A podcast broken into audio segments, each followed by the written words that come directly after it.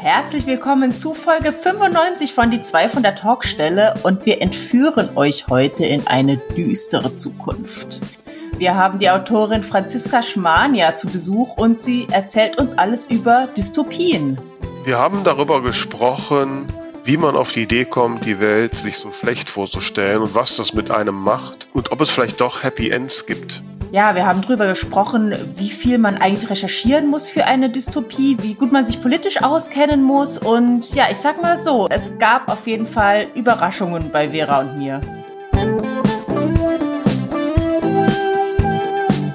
Die zwei von der Talkstelle. Der Buchbubble Podcast mit Tamara Leonhardt und Vera Nentwich.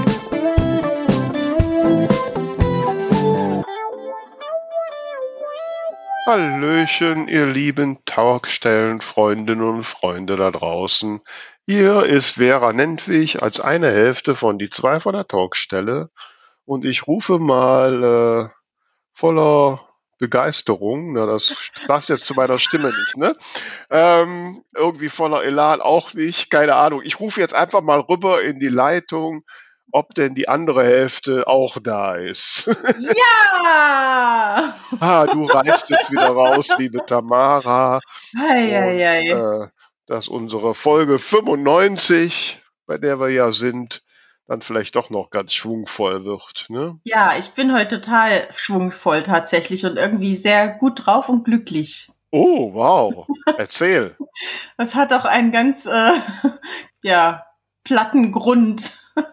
Ich habe mir gestern ein Kleid gekauft, ganz spontan. Mhm. Und zwar zwei Größen kleiner, als ich vor einem halben Jahr noch getragen habe. Oh. Und ich zeige dir das jetzt mal. Also das sieht jetzt sonst keiner, aber vielleicht kannst du es für die Hörerinnen und Hörer so ein bisschen äh, modenschaumäßig. Ja. Guck mal, das ist ja. so ein Strickkleid. Mhm. Das geht bis hier. Und es ist zwei Größen kleiner als bisher und das passt und ich fühle mich so glücklich. Ja. Also um das mal zu beschreiben. Nein, ich ne? noch nicht. Ähm, du wolltest auch alles hören, was ich sage. Ja, ähm, du kannst es ja wieder rausschneiden. Nein, also sie hat gerade eben, liebe Hörer und Hörer, da vor mir getanzt in einem wunderschönen dunkelblauen äh, Strickkleid, was obenrum. Naja, sonst muss das so ein bisschen Norweger-Pulli-mäßig, ne? Ja, ich mag das sehr gerne und es glitzert auch ja. ein wenig. Ja, gut, der Glitzer kommt jetzt über die Kamera nicht so rüber, aber bei dir glitzert doch alles, liebe Tamara. Und äh, ne, also allein Strickkleid, ich meine, wenn ich in einem Strickkleid, oh Gott, Strickkleid ist ja und das, was man ja nur mit Traumfiguren tragen kann. Insofern meinen großen Glückwunsch und äh, ja, kann ich, die Freude kann ich nachvollziehen. Dass man ich glaube, ich muss an der Stelle auch einfach mal einen Shoutout und ein wenig Werbung an diesen wunderbaren Coach machen, der mir da jetzt seit Juni geholfen hat. 14 Kilo bin ich losgeworden. Wow. Ohne zu hungern. Zwischendurch esse ich auch mal eine Pizza oder Schokolade. Das ist einfach nur, weil er so clevere Tipps hat und total auf meine Situation eingeht. Also, wenn ihr Lust habt, schaut mal auf Instagram vorbei bei Daniel Rauland. Mhm. Ich bin sehr, sehr froh. Ja, das freut mich sehr, wobei du, wir hatten uns ja irgendwann mal ausgetauscht, äh, was du frühstücktest, frühstücken magst. Okay, das fand ich jetzt nicht so prickelnd. Aber okay, wenn es hilft, wahrscheinlich bin ich halt deswegen nicht so rank und schlank wie du.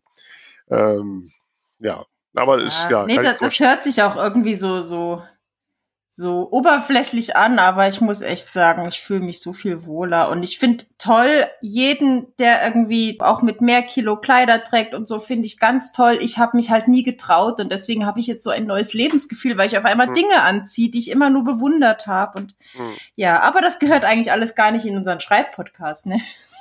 Ach ja, gut, wir wollen ja auch ein gutes Gefühl rüberbringen und wenn die Tamara glücklich ist, dann muss das die Welt wissen. Das ist doch so. Ne? Und ich glaube, so ein bisschen Fröhlichkeit ist ja auch ganz sinnvoll bei unserem heutigen Thema, dass es ein bisschen düsterer wird. Ja, genau. Da habe ich auch schon gerade ein bisschen Angst vor, ne? weil ich doch, ähm, ja, wollen wir jetzt schon aufs Thema eingehen oder? Nee, du darfst mir gerne noch ein bisschen erzählen, wie deine Woche so war. Ja, ich hatte ja, ich weiß nicht, wir, wir alle hatten doch irgendwie Retro-Wochenende. Ne? Also. Ja, ja, ich habe reingeseppt, aber ich habe wieder rausgeseppt, ehrlich Echt? gesagt. Also du bist halt jünger. Dich hat das nicht so geprägt wie unser eins. Ja, ich habe also ich habe schon auch immer mit meinen Eltern samstags wetten das geguckt, aber also ich muss sagen, ich habe das eingeschaltet. Ich hatte es ja nur über dich mitbekommen, dass Wetten das läuft. Und als dann diese Melodie kam, da hatte ich schon so äh, nostalgische Anwandlungen, aber dann wurden mir die Wetten halt auch ziemlich schnell zu langweilig. Ach ja, das ist halt die, die junge Generation. schneller, weiter.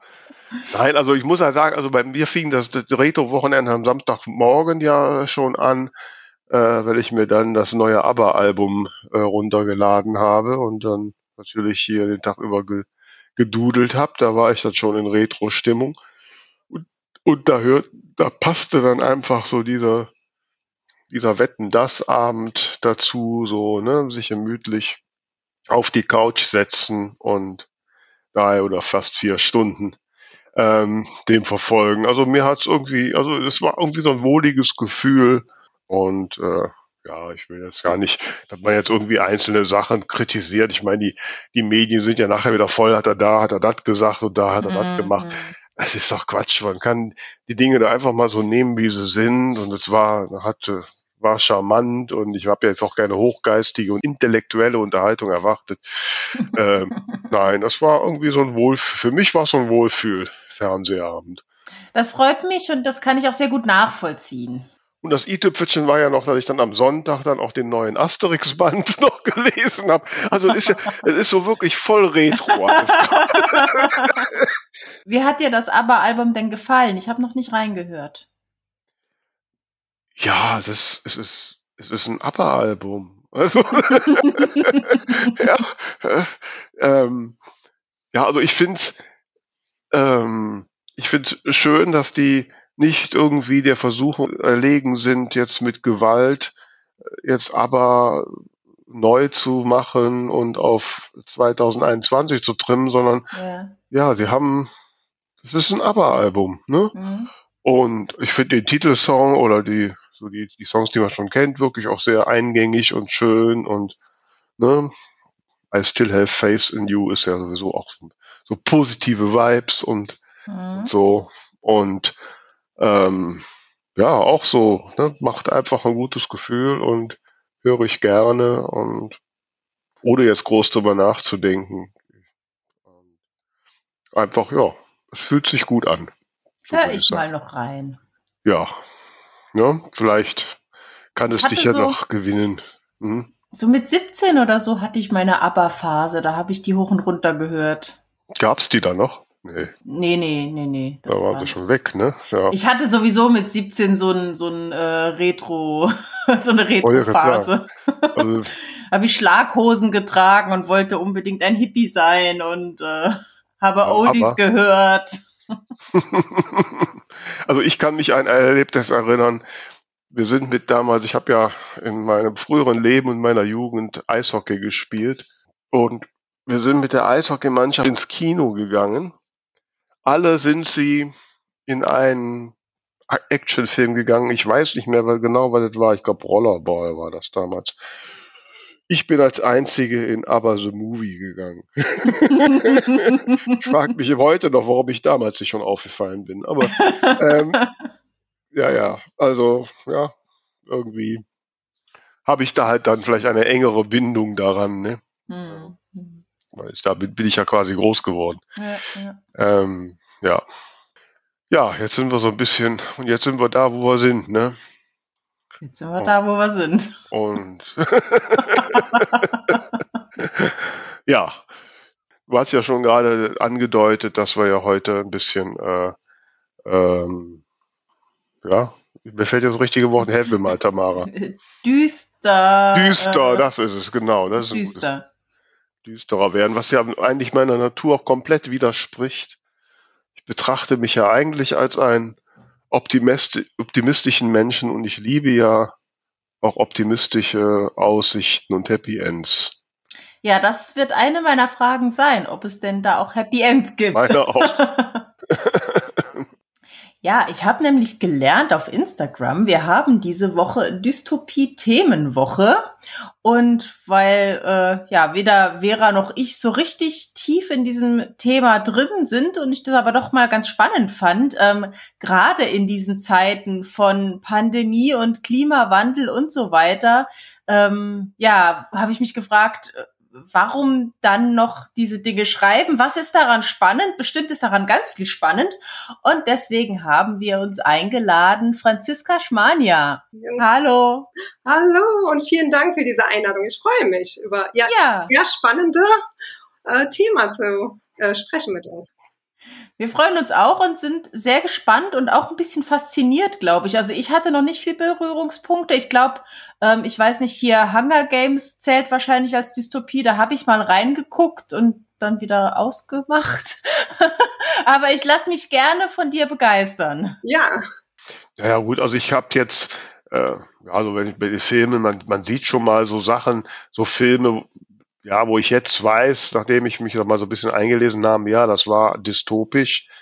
Ähm, und ähm, aber ganz ehrlich, bisher habe ich noch keine Dystopien als Buch gelesen, ähm, weil ich denke mal, ich mag ja lieber so Happy End und schöne Vorstellungen und Warum, liebe Franziska, jetzt sehe ich dich ja hier auch noch auf Bild. Du bist so ein strahlender, positiver Mensch. Warum musst du unbedingt so kaputte Welten erschaffen?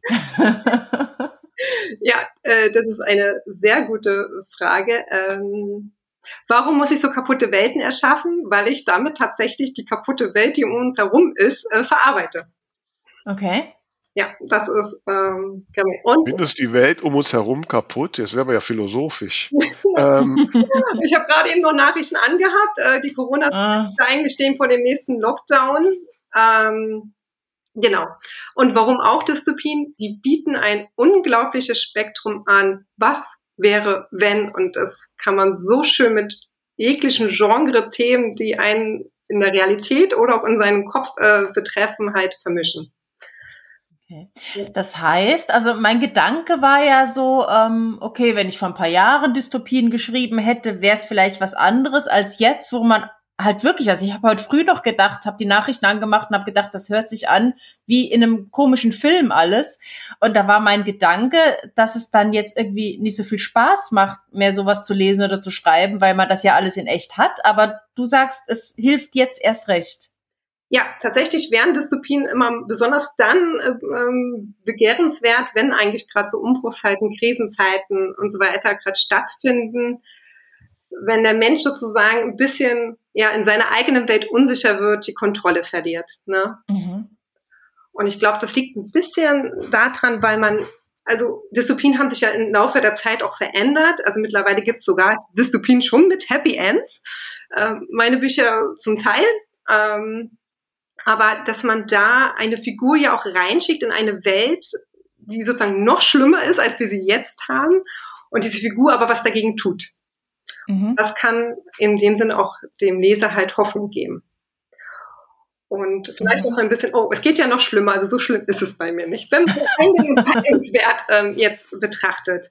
Ja, und dann ist es natürlich trotz alledem ein Verarbeiten von den ganzen Gesellschaftsthemen, die wir jetzt haben, ja, und vielleicht auch so ein bisschen nahbar machen. Was sonst immer nur so in den äh, Nachrichten ja eher so ein bisschen weit weg ist. Es betrifft immer andere, erlebt man ja beim Lesen nochmal auch ganz anders. Und dann denke ich ein bisschen vielleicht auch Voyeurismus, so äh, wie schlimm kann es denn werden? Es ist ja auch so ein bisschen, warum, ne, ähm, so ein bisschen so das Kribbeln, es ist ja auch, ja, also der Mensch neigt ja auch dazu, so Voyeurismus, ne, immer dahin zu gucken, wo es besonders schlimm ist. Und ähm, ja, das ähm, das äh, äh, füttert ja sozusagen auch eine Dystopie, diesen Hunger nach noch ein bisschen was Schlimmerem. Kann man also von verschiedenen, ich denke, da ist jeder Leser anders, warum er jetzt auch zu einer Dystopie greift. Genauso gut könnte man ja fragen, warum lesen Menschen Horrorgeschichten? Mhm, ja, klar, klar. Ja, ja ist für mich so wenig, genauso wenig verständlich. ähm, ja. ja. ich wollte dich, entschuldige bitte, Tamara. Nichts passiert. Ich habe gerade so einen abgedrehten Gedanken. Und zwar war ich so mit 12, 13. Nur gerade. Hä? Hey. ich war so mit 12, 13 war ich großer Boygroup-Fan, wie ja viele Mädchen in dem Alter auch.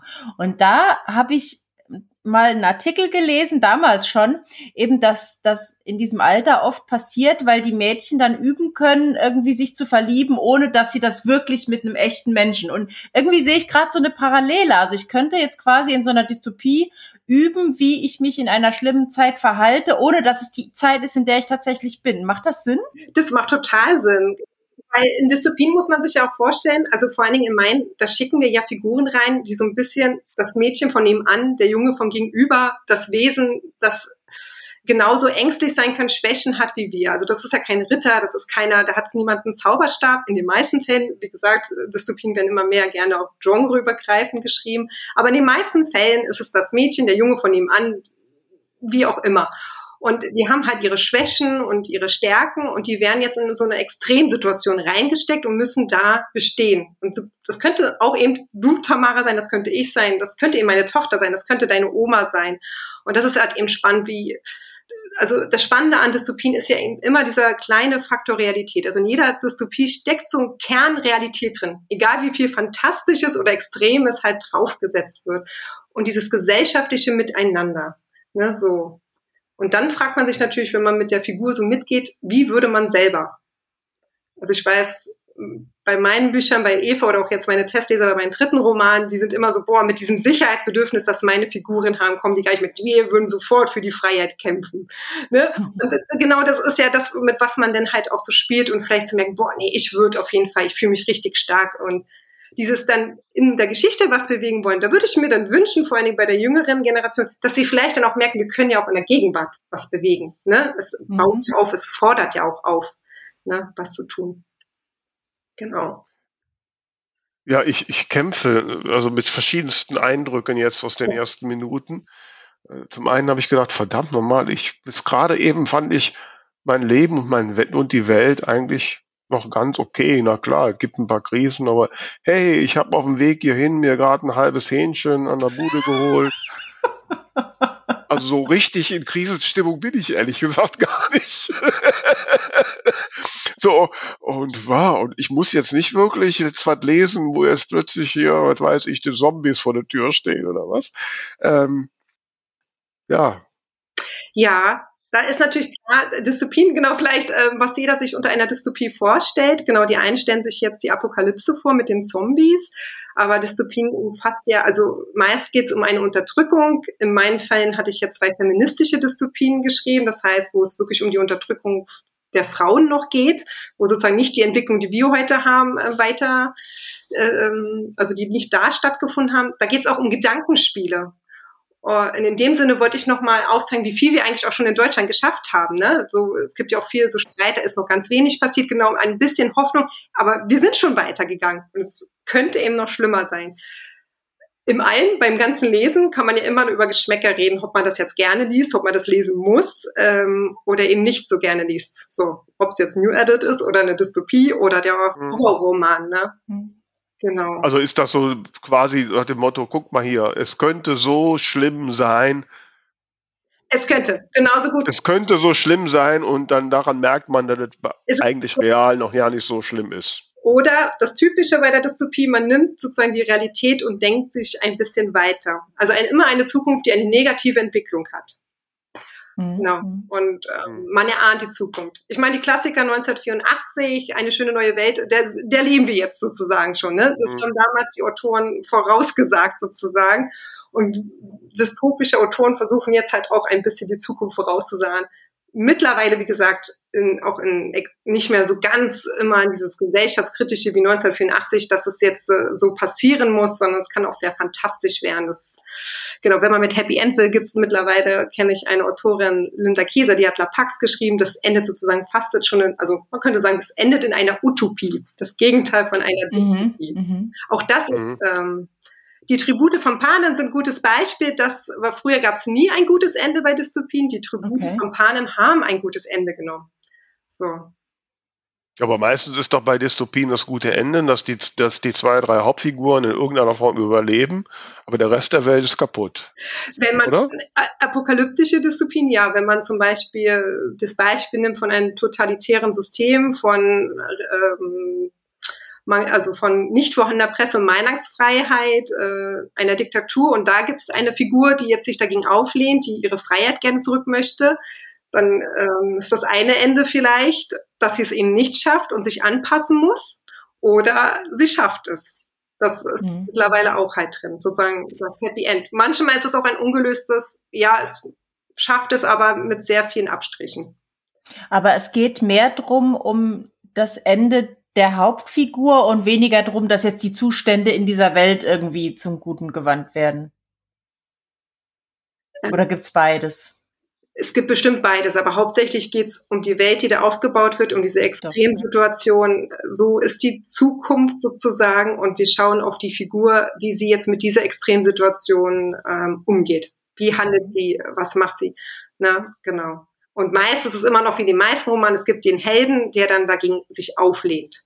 Warum lehnt er sich auf? Aus welchem Grund lehnt er sich auf? Und wie lehnt er sich auf?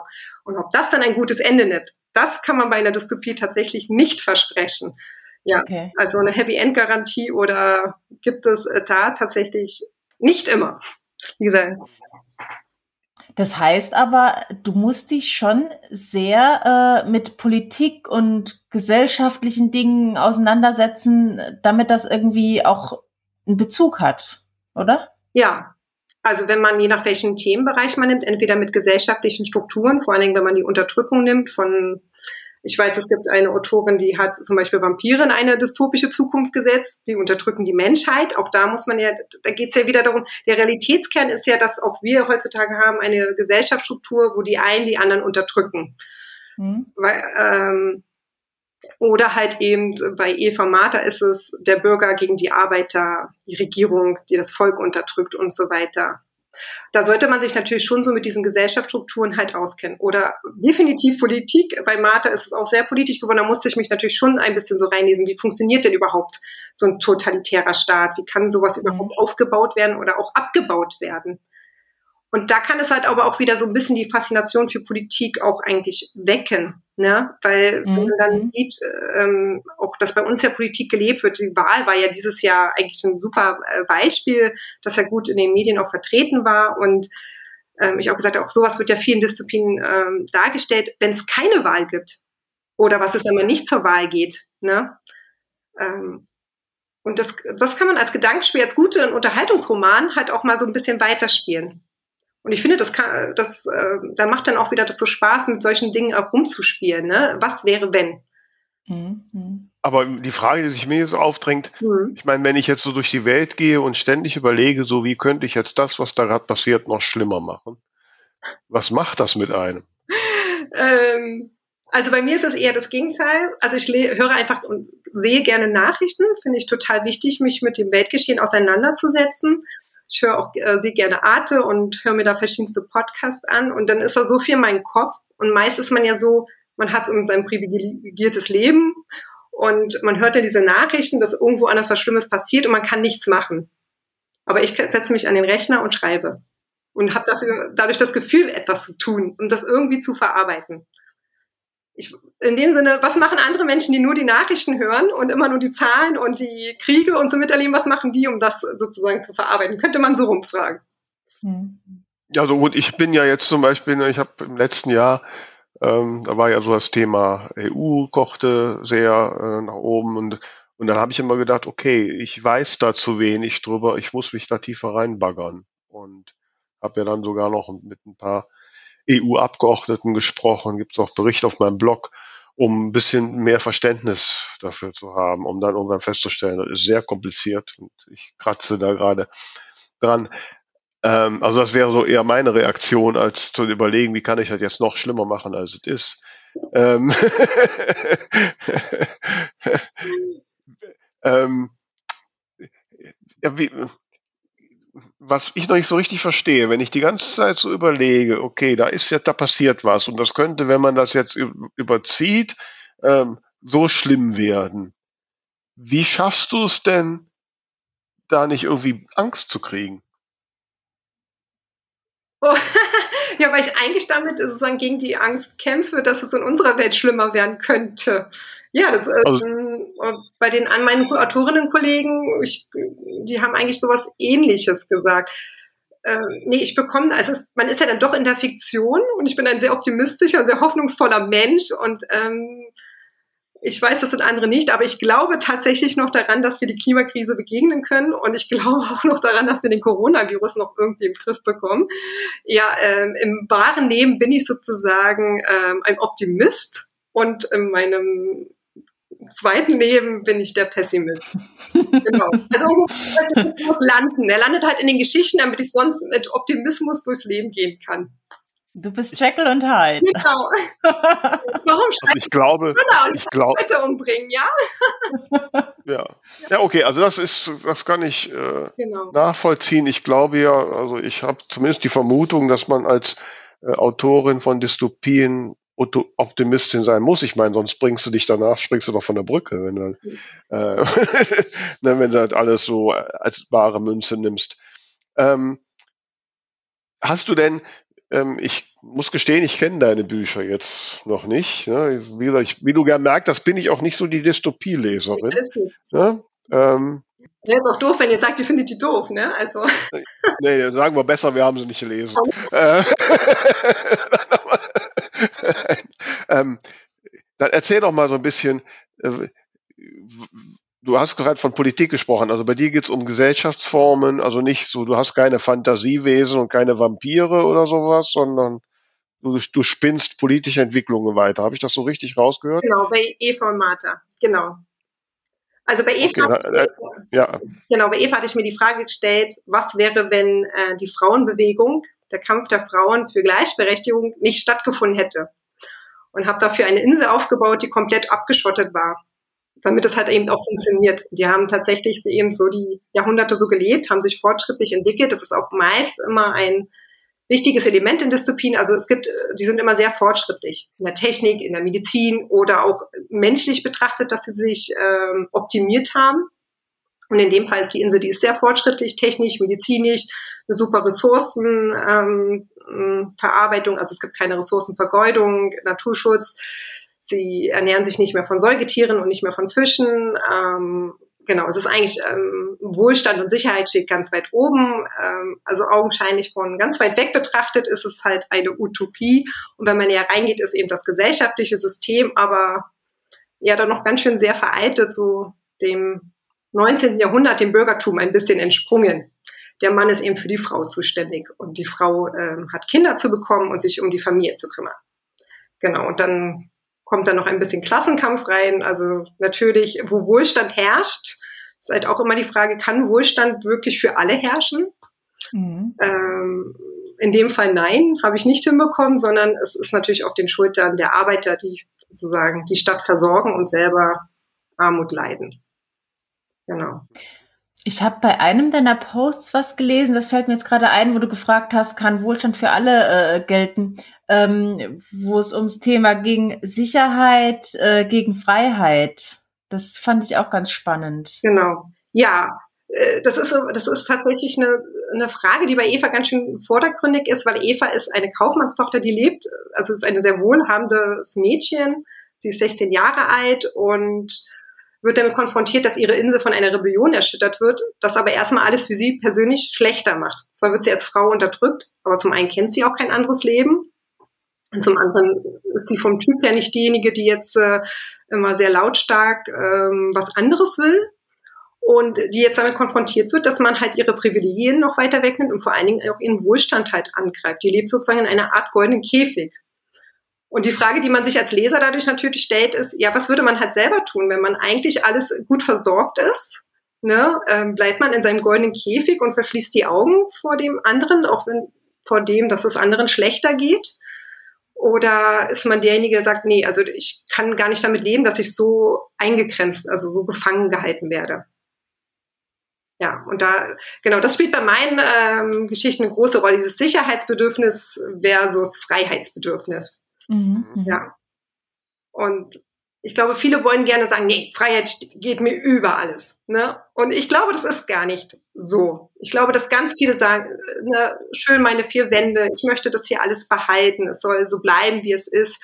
Und ähm, wirklich auf die Straße zu gehen, ähm, wenn da jetzt äh, drei Straßen weiter vielleicht jemand, den Syrern vielleicht eine Ungerechtigkeit passiert, würden wir uns das wirklich trauen? Ne? So, also wann würden wir anfangen? Ne? Also mhm. wie nah muss dieses zu uns kommen, dass wir sozusagen ähm, aufstehen?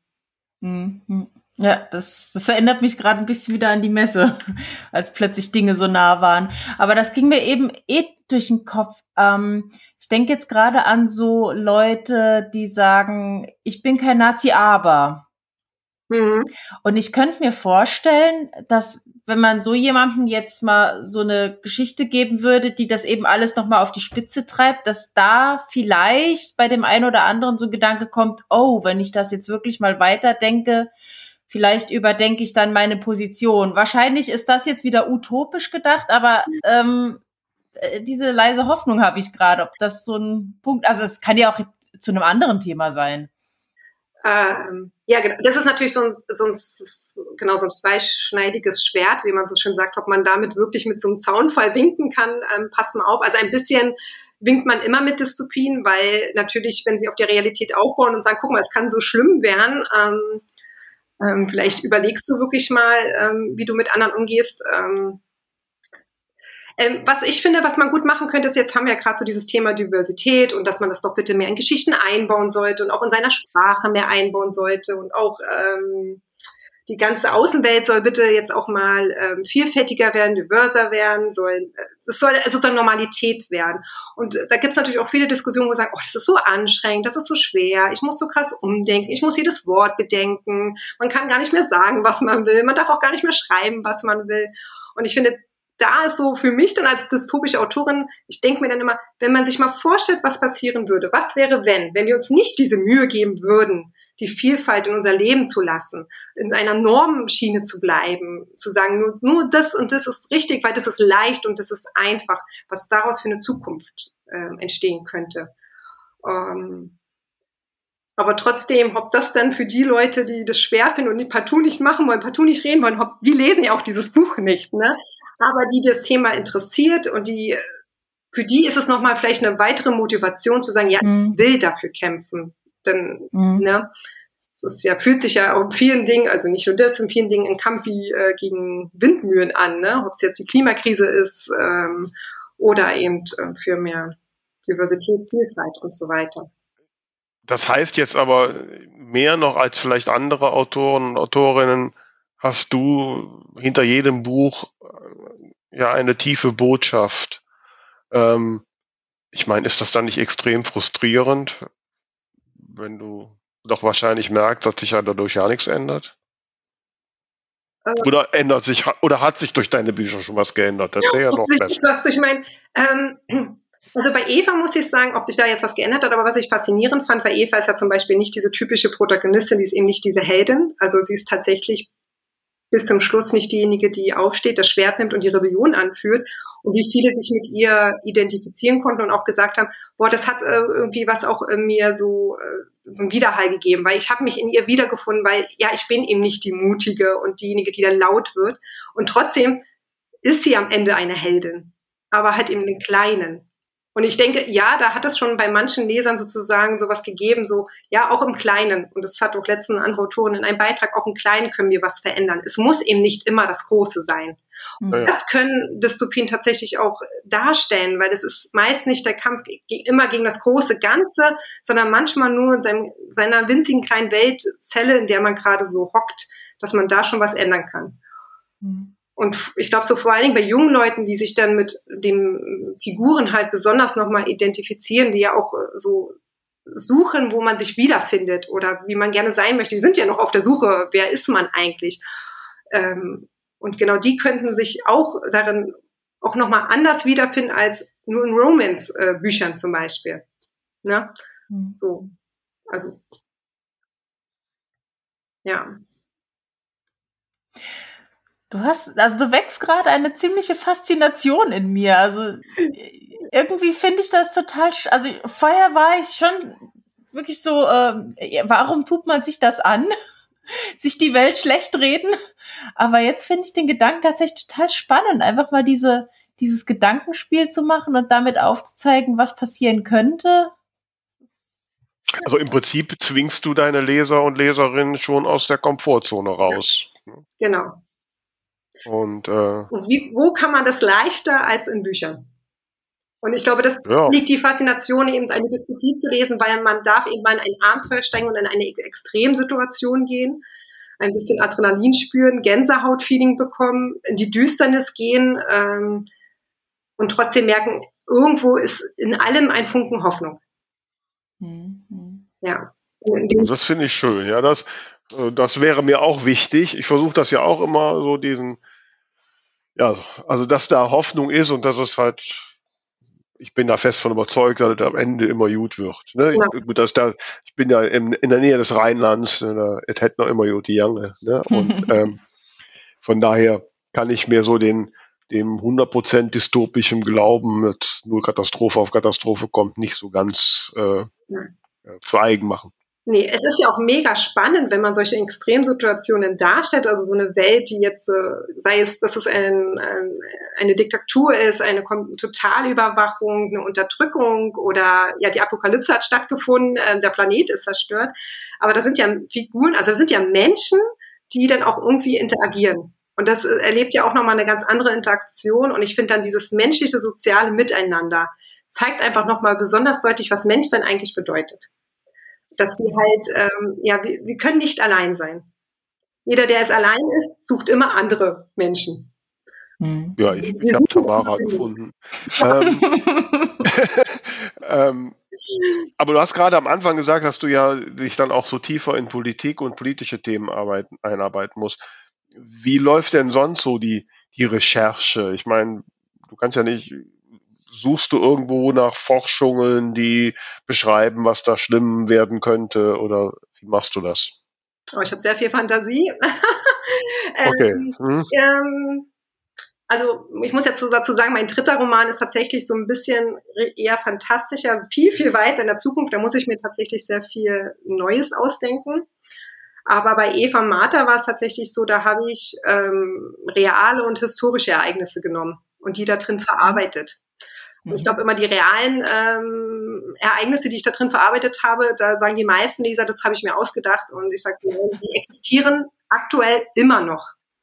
So, genau. Das, das kenne ich. Das ist bei mir auch immer so. Alle die, alle die, die Szenen, die wirklich so passiert sind, die werden immer in Frage ja, gestellt. Genau. Ganz komisch. Kannst du da ein Beispiel nennen? Ähm, ja, ähm, bei Eva Herrschaft gibt es einen Heiratsmarkt, wo die Frauen, ähm, also die Mädchen mit äh, zwischen 16 und 18 Jahren auf Bühnen tanzen müssen und die Männer dürfen sich da ihre Frau aussuchen, beziehungsweise mit dem Vater dann verhandeln. Und diesen Heiratsmarkt äh, gibt es in Bulgarien. Genau, das ist eine bestimmte, die Kesseflicker nennen sie sich, die Roma, und die veranstalten immer einen Heiratsmarkt. Und sie kommt auch in ein Umerziehungslager, weil sie zur falschen Zeit am falschen Ort mit den falschen Menschen geredet hat. Also obwohl sie alles versucht hat, sich dem System anzupassen, ist sie trotzdem ähm, ja äh, im Visier genommen worden äh, und kam in ein Umerziehungslager für Frauen und das ist ähm, hat sein Vorbild in China im Lager äh, bei den Uiguren, mhm. die da ja zu ähm, staatstreuen Menschen umerzogen werden. genau. Mhm. Ja. Wir hatten jetzt auch schon ähm, Gäste hier bei uns, die ähm, sehr exzessiv recherchiert muss, jahrelang zum Teil. Ähm, wie, wie lange recherchierst du so, wenn du dir so ein Thema ausgeguckt hast? Ähm, also ich habe für jeweils das ein Buch ein Jahr gebraucht. Also ich schreibe meist ja also ohne großen Plot. Also ich habe so eine Idee im Kopf, eine Welt und wer, also dann schreibe ich, dann höre ich wieder was, dann höre ich irgendeinen Podcast, dann habe ich wieder eine neue Idee und ähm, genau. So. Mhm. Und ähm, es ist ja trotz alledem eine Fiktion. Ne? Also ich ja. will keine politischen, also das sage ich auch immer, auch Eva Herrschaft, die Frauenbewegung ist nicht historisch korrekt dargestellt. Also, ne, ähm, mhm. oder so, ich habe mir viele Sachen abgeguckt. Die Rebellion, da habe ich mir ein paar Sachen zum Beispiel von der, von den Aufstand in der DR 1900 58, 52 genommen, wie das damals mit den Wellen, den Streikwellen und so vonstatten gegangen ist. Das habe ich sozusagen verarbeitet. Aber es ist nicht korrekt. Ne? Das Mhm. wird der Geschichte angepasst. In dem Sinne muss ich, will ich mir auch gar nicht äh, sozusagen äh, die Latte so hochsetzen, zu sagen, ich muss jetzt alles korrekt recherchieren, sondern ich brauche eher Input. Es inspiriert mich. Und daraus Mhm. denke ich sozusagen weiter. Also das ist in dem Sinne die Recherche nutze ich zur Inspiration. In welches Genre ordnet man dann Dystopien ein? Ist das dann Fantasy? Nee, genau, das liegt nämlich der Punkt, warum so wenige was mit Disziplin ähm, mit dem Begriff anfangen können. Es gehört nämlich zu Science Fiction. Mhm. Mhm. Und äh, ja, da wird es dann schwierig, wenn ich so meinen Umkreis immer so frage, ja, Dystopien schreibe ich, da gucken die meisten und denken, ähm, wissen gar nichts damit anzufangen. Und dann erkläre ich ihnen erstmal, dass das immer so Zukunftsgeschichten sind, die eher negativ äh, sich äh, entwickelt haben. Aber Science Fiction, da denken ja die meisten sofort, also in meinem Umkreis an Raumschiffe und Weltraum. Ja. Hm, Ja. hm. Und ich hatte auch mal so eine Umfrage gestartet auf meinem Account, äh, wo die im Bücherladen zum Beispiel immer so hingehen zuerst. Und man muss ja sagen, es sind jetzt so meine Follower, also die sich auch für Dystopien interessieren. Und die sagen alle, ja, die gehen dann zu Fantasy, die gehen zu Jugendbüchern, aber auf keinen Fall in die Science-Fiction-Abteilung, weil das hat ja was mit Raumschiffen zu tun und Raumschiffe Ja, lesen wir ja. nicht gerne. Aber wo stehen Dystopien, wenn es Bücherläden noch so sind, die so nach diesem Genre sortieren, bei Science-Fiction, irgendwo Mhm. so dazwischen versteckt? hm. Ja. Es sei denn, man hat äh, ja Jugendbuch geschrieben, das ist dann immer manchmal noch ganz praktisch, weil die Tribute von Panem stehen dann halt bei den Jugendbüchern. Hm. Mhm. Und ähm, ähm, gut, also wenn du das so mit dem Genre einordnen und so, das heißt, äh, was kannst du denn tun, um aus den Scharen der, der Leser und Leserinnen deine Fans zu extrahieren? Wie kannst du dich denn da positionieren? Wie kannst du die finden? Äh, was viele Autoren machen, ist, die sagen dann einfach, das ist so ein Endzeit-Thriller oder ein Wissenschaftsthriller oder äh, Klima, also so nennen es Thriller, damit es halt dann in diesem Genre, weil das halt einfach dann präsenter ist und für die Leute Mhm. ähm, mehr äh, also bekannter einfach ist, die können damit- besser was anfangen, würde ja auch immer passen. Bei Martha mache ich das zum Beispiel, da schreibe ich Polit-Thriller hin, weil das halt Mhm. politischer geworden ist.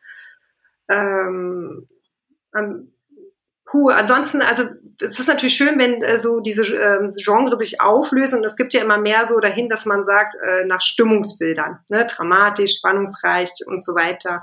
Gibt manche Buchläden bei mir um die Ecke, die haben jetzt schon so nahe Zukunft zu stehen und gar nicht, Mhm. nicht in der Ecke versteckt, finde ich auch ganz praktisch. Da steht auch Eva schön. Das, ähm, das ist dann eher vielleicht wieder vertrauter, weil so nahe Zukunftsbücher, das können die meist was anfangen und das lesen sie ja dann auch wieder gerne. Hm, Ne? hm. Also ich kenne ganz viele, die sagen, oh, ich, jetzt, wo ihr so darüber erzählt, weiß ich endlich, was Dystopien sind. Und jetzt merke ich, dass ich eigentlich auch ganz schön viele gelesen habe. Vorher nicht. Genau. Mhm. Ja. ja, das kann ich mir gut vorstellen. Ich meine, wir hatten ja schon mal das Thema der Lesemotive. Weißt du zufällig, äh, welche Lesemotive deinen Büchern so zugeordnet werden? Äh, Ihr meint das so mit diesen Stimmungsbildern? Also bei Eva Martha wäre das halt dramatisch. Okay. Ja. Ja. Dramatisch. Hm, Ja. Düs, dü- gibt's Düsterheit? Das weiß ich gar nicht jetzt so genau. ja, ich weiß, es gibt sechs oder sieben. Ne? Also bei mir würde immer Lachen und Entspannen. Nee, Äh, angezeigt. voll ist es nicht. Ja. Es ist nicht ähm, ja, da sind wir halt bei vier. Also ähm, Hm. Genau, dramatisch, was äh, Gruselfaktor, naja, also ich habe schon mal die Warnung drin, es sind natürlich auch Gewaltszenen dabei, aber genau, Hm. ja. Hm. Also es geht dann eher schon, also Eva vor allen Dingen ist sehr dramatisch, ähm, nach, zum Nachdenken anregend. Ja, Okay. so verkaufe ich die auch. Und an welcher Weltkatastrophe bastelst du jetzt? Ja, jetzt habe ich ähm, eine Welt aufgebaut, ähm, die wirklich ganz weit in der Zukunft liegt. Ähm, die, äh, sehr viele Katastrophen sind bisher passiert, also die Menschheit war kurz vorm Aussterben. Tiere gibt es auch gar nicht mehr und dafür haben die Pflanzen die Nischen auch gefüllt und sind jetzt sozusagen die Jäger und die Menschen müssen in dieser ja, ähm, Welt sozusagen überleben. Und ich hatte mir da die Frage gestellt, ähm, ja, ähm, was ist der Mensch ohne seine Gefühle? Und ähm, die Pflanzen ähm, spüren sozusagen die Menschen anhand ihrer Gefühle auf. Das bedeutet, die Menschen müssen ihre Gefühle unterdrücken, um nicht ähm, als Beute zu enden. Das war mal eine gute Kurzfassung. Spannend. Ich wollte jetzt spontan sagen, da können ja nur noch Männer überleben, aber ähm, Erzähl, äh, warum ich äh, das Schreiben und das, das äh, ja, Dystopien-Schreiben liebe, weil man damit so schön ähm, spielen kann. Genau. Ja, ich cool. schiele mal zu meinem Fikus rüber, aber ja, tut noch nicht. ähm, ja, ähm, das ist ja auf jeden Fall, ja, ich, na, ich kann den Reiz jetzt schon so langsam äh, Ne? nachvollziehen. Ne? Also ich überlege ja auch immer, ähm, wie kann ich so meine Figur so möglichst effektiv aus ihrem normalen Leben schießen, ne, damit sie sich halt Genau. über mehrere hundert Seiten wieder zurückkämpfen kann. Und ähm, und du machst halt, du schießt nicht nur die Figur, du schickst halt gleich die ganze Ich Menschheit schicke genau, ich raus. schick sozusagen die ganze Welt direkt mal. Mhm, ja, Kein Problem. Genau. Wenn, dann richtig. ja. Aber faszinierend, diese Welt aufzubauen. Ne? Das ist halt natürlich auch was. Also man baut da halt eine komplett, wie beim Fantasy, halt eine komplett neue Welt halt auf. Mhm. das heißt, da musst du schon, du hast eben gesagt, du plottest nicht, aber so Weltenbau musst du schon vorher irgendwie ordentlich machen. Ja. Also ich mache alles so währenddessen. Ich muss immer Also, ich gehe mit den Figuren mit. Also ich schreibe Mhm. in der Ich-Form und ich gehe mit der Figur mit und sozusagen stoppe dann, wenn ich merke, oh, jetzt brauche ich das und das. Ja, so. Mhm. Genau. Also Aber jetzt neue Sprachen entwickeln oder irgendwie sowas musst du jetzt nicht. Oder? Also ich, ich, ich habe es nicht gemacht. Nein. Also äh, ich kämpfe da gerade schon bei meinem dritten Roman, weil ich da so ein paar ähm, lateinische Begriffe eingefügt habe, aber die bei den Testlesern natürlich als eine Fantasy-Sprache rüberkamen. Aber ich fand das so faszinierend, die tote Sprache, dass die trotz alledem noch so die Jahrhunderte überlebt hat. Das war für mich ein Ja. faszinierender Mhm. Gedanke, wo ich dann aber merke, naja, man, vielleicht muss ich da noch mal so ein paar äh, Reglern drehen, dass es nicht ganz so Mhm. äh, zu schwierig rüberkommt und man am Ende ein Lexikon, ein Wörterbuch braucht. Genau, das, soll- das soll es jetzt nicht sein. Ja, Ja, liebe Franziska, also äh, da sind wir mal sehr gespannt, was aus deinen Welten kommt und ich äh, ja, kann mir gut vorstellen, da doch jetzt mal reinzugucken. ähm, sehr gerne. Welch, welches deiner Bücher hat ein Happy End, hast du gesagt? Oder gar keins? Spoilers. Also, okay, Ähm, darf, man, darf ich jetzt nicht fragen, ne? Also ich will mich nicht nachher am Ende in, in Schlaf weinen müssen. nein, in Schlafwein musst du dich bei beiden Büchern nicht. Okay, dann schauen wir mal. Ja. Okay. So, und im Grunde sind wir ja der Podcast der, der Hoffnungen und der Träume. Ne? und äh, und wir das Posit Tamara und ich sind das positive Beispiel, ne? dass auch alles gut werden kann. Jetzt, jetzt möchte ich aber schnell, bevor du hier schon, äh, du, du, du klickst schon so nach Ausklang. Ich habe noch zwei Ja. Fragen. Also ja, gut, dann mach die. Ich wollte, ja, ich wollte zum Aus. Du hast mich richtig erkannt. Bevor du zum Happy End kommst, habe ich noch zwei Fragen. Und zwar würde mich einmal interessieren, auch in Anlehnung an unsere letzte Folge, wo wir so verschiedene Genres uns angeschaut haben, wer sind deine Leser, Leserinnen? Ähm, und, und also wa was sind das so für Menschen? Was mögen die so? Also wir haben jetzt festgestellt, ne, Fantasy-Leute verkleiden sich gern auf Conventions und äh, Romance-Leserinnen mögen gerne Duftkerzen zu den Büchern. Wer sind, wer liest deine Bücher? Wer liest meine Bücher? Das frage ich mich auch manchmal. Ich glaube, ja, schon, die gerne eintauchen und gerne nachdenken, die mit den Figuren gehen. Ähm, ganz, ja, die, die auch ein bisschen kritischer lesen, tatsächlich. Ja, Hm? ja, die sich auch. so- Also nicht so verspielt. Nee, genau. Also man muss schon äh, sich darauf einlassen bei meinen Geschichten, ja, die sich so einsaugen lassen. Mhm. Ja.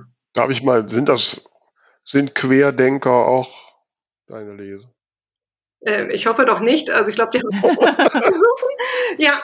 Ja, das, äh, das war ein, eine Autorin, also wenn ich noch ein bisschen Zeit habe, ähm, also ich habe ja Oh die Dystopie-Gruppe, wo wir verschiedene, also dystopische Autoren uns zusammengetan haben, wo wir jetzt diese Dystopie-Woche und weil ihr so gefragt hat, ja, eine Dystopie schreiben in, ähm, in Angesicht von Corona zum Beispiel und die hat auch so Anmerkungen gegeben, klar, man darf alles schreiben, vor allem in Dystopien können wir ja vieles weiterentwickeln, aber angesichts dessen, dass es ja zurzeit sehr viele Querdenker und diese Verschwörungsmythen gibt, äh, würde ich da sagen, hat man schon als Autor, als Autorin auf jeden Fall Verantwortung und sollte sich überlegen, inwiefern man diese jetzt weiterspinnt und denen Hoffnungen gibt. Also kein, sie hat so schön gesagt, da sollte man kein Feuer ins Öl gießen. Also da würde sie schon auch Selbstkritik an sich selber üben, ob man das jetzt weiterspinnen muss. Ja. ich würde es jetzt tatsächlich nicht machen, genau, weil ich würde keine Querdenker bei mir haben wollen. Ähm, genau. Also ich schreibe eher immer so pro, ne? also pro Feminismus, pro Gefühle. Also am Ende kommt mhm. das raus, pro ähm, Freiheit, genau, pro Menschlichkeit, mhm. pro Gemeinschaft trotz alledem. Genau, soziales Miteinander. Dafür. Und das ist, glaube ich, was in den meisten Disziplinen rauskommt. Für ein soziales Miteinander. Also der Mensch überlebt nur, wenn wir zusammenhalten. Ist ein verantwortungsvoller Job. Ja. Aber eigentlich hat ihn ja jeder Autor, ne? So. Ja, ja. Genau. Und meine zweite Frage, im Gegensatz zu meinem ursprünglichen Gedanken, wird man nicht depressiv bei sowas, würde ich dich jetzt fragen, bist du, seit du dich so intensiv mit Dystopien beschäftigst, dankbarer geworden? Ja. Und ähm, es macht irgendwie auch ein bisschen ruhiger, weil man eigentlich so merkt, auch oh mein Gott, bei allen Drama, was man drumherum hat, egal ob man jetzt, weil, selbst wenn es so kleine Dramen sind, wenn mal was schief geht, es ist alles auch nicht so wichtig. Wenn äh, wichtig ist, ja, ne, dass man aus am Abendbrottisch sitzt mit seiner Familie, mit einem Freund äh, spricht oder oder genau, die Wichtigkeit von gewissen Dingen nimmt einfach ab. So. Und es, man fokussiert sich mehr wieder auf die Kleinigkeiten. Das ist jetzt mal richtig, aber das ist jetzt ein wirklich schönes Wort so zu. Jetzt darfst du. Ne, ne? Also das finde ich jetzt, Gott, äh, ähm, das finde ich jetzt mal so einen schönen Ausklang und ähm, wo wir jetzt dann einfach noch so ein paar positive Dinge hinten dranhängen können. Ne? Ähm, bei uns ja immer, liebe Franziska, wie du ja weißt, du hast ja gesagt, du hörst uns immer, ist da immer das Ding der Woche. Das Ding der Woche.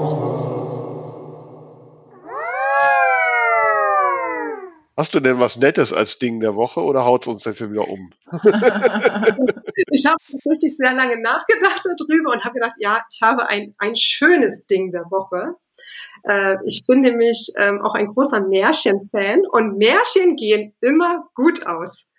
Und, ähm, ja, mein Ding der Woche ist der Märchen-Podcast. Hm, dein Podcast zum Einschlafen. Das ähm, ist eine ganz tolle Frau, Alexandra, den Nachnamen weiß ich jetzt gerade nicht. Äh, ja, die macht immer eine Tagesreflexion, also zur Verabschiedung des Tages und danach liegt sie ein Märchen vor. Und die hat eine mhm. ganz wundervolle Stimme und dass ich zur Entspannung, äh, kann man auch mit der ganzen Familie hören, ähm, sehr empfehlen kann, wenn man abends runterkommen muss. Okay, ja. cool. Sehr schön, ja, schöne Sache. Wobei Märchen ja schon mal auch recht brutal sind, ne? aber aber sie gehen immer gut aus. Das hat äh, ja, das stimmt. immer auch was sehr ja, so Befreiendes am Ende. Also ich lese Märchen mhm. sehr gerne mit Kindern und ähm, mhm. so alt die Sprache auch ist, sie fasziniert tatsächlich auch klein und groß und das mhm. finde ich immer doch auch an Märchen doch sehr spannend. Ja. Ja, sehr schön. Ja, wirklich schöne Sache. Mhm. Schön. Ach, wir werden jetzt so richtig, ja? Ich fühle mich gerade jetzt so mauschelig so. Ha. Das ist vielleicht, weil wir heute so spät aufnehmen. Man, ja, ist, man so. ist, schon so, so in, in Abendstimmung. ja. Na, es geht ja langsam auf Weihnachten zu. Stimmt. das ist Ding der Woche gewesen, beides Weihnachten, genau. genau. Ja, Tamara, was hast du denn für schönes Ding der Woche? Ich habe ein Ding der Woche, das passt jetzt quasi doppelt. Ich habe nämlich auch, also ich habe nicht einen Podcast, aber eine Podcast-Folge. Und ich finde, sie passt auch ein bisschen zu dem, äh, Franziska, was du so schreibst. Aber ich fange jetzt mal von vorne an und sag erstmal, um was es geht. und zwar, es gibt den Podcast Hotel Matze. Ähm, den höre ich ganz gerne. Der, das sind sehr lange Interviews mit äh, unterschiedlichsten Prominenten. Und in einer äh, jüngeren Folge habe ich jetzt äh, diese Woche entdeckt, hat der Moderator Juli C. interviewt. Und das war ein super spannendes Gespräch. Äh, die haben kaum über Bücher gesprochen. Obwohl, also ich dachte im ersten Moment, ne, weil er oft halt Sänger hat oder Schauspieler oder so, dachte ich, ach cool, auch mal eine Schriftstellerin. Und äh, es wurde aber ganz wenig über Bücher gesprochen, es wurde sehr viel über Pferde gesprochen. Es wurde sehr viel äh, darüber gesprochen, äh, über den Umgang zwischen Menschen. Und ähm, das ist natürlich auch so ein bisschen ihr Thema mit den Büchern äh, unter Leuten und über Menschen, wo sie ja auch so ein bisschen reflektiert. Also äh, gerade bei über Menschen ähm, reflektiert sie auch diese Corona-Situation so ein bisschen. Und ähm, Sie hat doch auch ja. ähm, Corpus Delicti, Delicti Genau. Und das ist ja auch genau. Dystopie. Genau. Ah, okay, okay. Ähm, aber ich fand es einfach super spannend, das Gespräch, ähm, weil sie sehr viele äh, coole Impulse gegeben hat, einfach so zum Miteinander von, von Leuten. Und ähm, eine Sache fand ich auch ganz spannend, da ging es mal kurz um Rezensionen, wo sie dann sagte, sie hat quasi drei Phasen. Also sie hat die Phase, in der sie die äh, Rohfassung schreibt, das ist ihre Spielphase, da kann sie machen, was sie will. Dann hat sie die Phase eben der Überarbeitung zusammen mit Testlesern und Lektoren und so weiter. Da ist sie sehr, äh, also da ist sie sehr kritikfähig und wenn es dann abgegeben ist und sie eine schlechte Rezension kommt, dann ist sie auch beleidigt. Und ich fand das total mutig, das so offen zu sagen. Ähm, fand aber auch ihre Erklärung total gut, weil, weil sie hat gesagt, ja, wenn mich das nicht treffen würde, was, was wäre das dann, ne? Also mir liegt ja das Buch am Herzen. Mhm. Also ich fand es ein super interessantes Gespräch. Hotel Matze mit Juli C. kann ich nur empfehlen, da mal reinzuhorchen. Oh ja, vielen Dank. Ja. Sehr schön haben wir ja schon gleich mehrere Podcasts, die man genau. hören kann. Äh, ihr, ihr, müsst aber trotzdem alle hier weiter schön Talkstelle hören. Ja, genau. Vera, du hast jetzt bitte drauf. keinen Podcast. Nein, habe ich nicht. Ich senke das Niveau wie gewohnt immer. ähm, wobei, deswegen habe ich vorhin bei der, bei der Pflanzendystopie so gezuckt, weil ich habe tatsächlich jetzt ein Pflanzenthema und ich bin jetzt gerade ein bisschen nervös, ob das. hm, weil, das ist toll weil seit Montag äh, meine Pflanzen mit mir reden. Oh. Ja. Okay. Äh, die sagen mir jetzt immer, wenn sie Wasser brauchen und Dünger und wenn es ihnen zu warm ist oder zu wenig Licht. Ich habe mir nämlich zwei Pflanzensensoren zugelegt. Aha. Und die sind ja mit Bluetooth mit meinem Handy verbunden. Da kann ich also meinem Handy immer gucken, wie geil, wie es meinen Pflanzen geht. und habe dann erstmal festgestellt, dass ich meinem Fikus viel zu viel gedüngt habe und dass der viel zu feucht ist. So, ne? Das hat ein ja. bisschen was von Tamagotchi. Ja. Und, ja, also. und äh, ja, also ich habe jetzt, ich habe dann, es kam ja irgendwie das, am Samstag oder so, da saß ich dann so, äh, ich glaube sogar bei Wetten das und schaute so auf meine Pflanzen und meine Antur, ich habe ja nur zwei, ne, also muss mal zu sagen, ähm, meine Anturie machte gerade einen etwas traurigen Eindruck. Ich sag, wenn die mir jetzt sagen könnte, was, was sie hat, ne? Also recht wusste ich es nicht. Und da kam ich auf die Idee, da müsste man doch so Sensoren. Da habe ich gegoogelt und dann gibt's tatsächlich gibt's alle möglichen Ausstufungen. Ich habe jetzt so eine relativ einfache. Also es gibt auch die Luxusausführungen, die sich mit Alexa verbindet und dann sagt dir Alexa, Fikus braucht Wasser oder so. Ähm, ich habe jetzt nur so die einfache, ich muss immer ins Handy gucken, aber das ist ja schon mal der Anfang. Ich schau mal, wohin das so führt und wie es meinen Pflanzen dann in Zukunft Welche geht. Welche Dystopie wir am Ende landen, okay. Ja, ne, also von daher ist das schon der Anfang deiner Dystopie, ja, ne, wenn der Fikus. Ich guck immer, ich guck immer genau, ob der sich irgendwie bewegt jetzt. ja, cool. Ja, vielleicht wird ja deine Dystopie von der Realität irgendwann überholt. Ne? Das, ich meine, das versuchen ja die manchen Dystopien. Ich dachte, dass ich schon sehr, sehr weit weg bin extra, damit es nicht so dicht ist. Aber jetzt. ja, habe ich deinen Plot schon zerstört. Ja, äh.